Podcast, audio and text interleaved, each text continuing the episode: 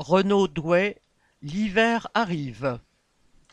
Comme nombre d'entreprises qui consomment beaucoup d'électricité, Renault Douai ira quémander des aides auprès de l'État.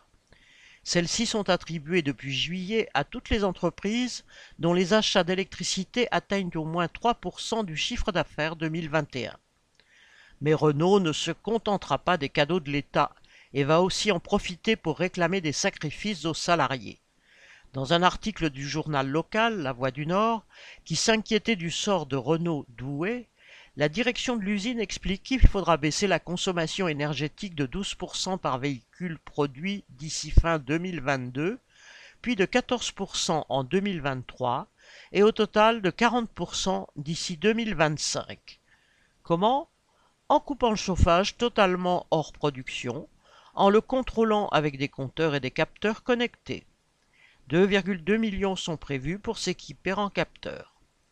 Cet article a beaucoup fait discuter dans l'usine.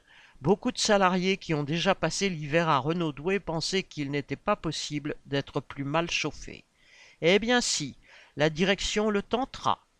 Par ailleurs, elle demande aux travailleurs de venir avec leurs propres outils car, entre guillemets, elle n'en a pas. Mais elle trouve des millions pour des thermomètres.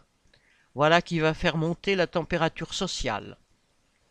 Correspondant Hello.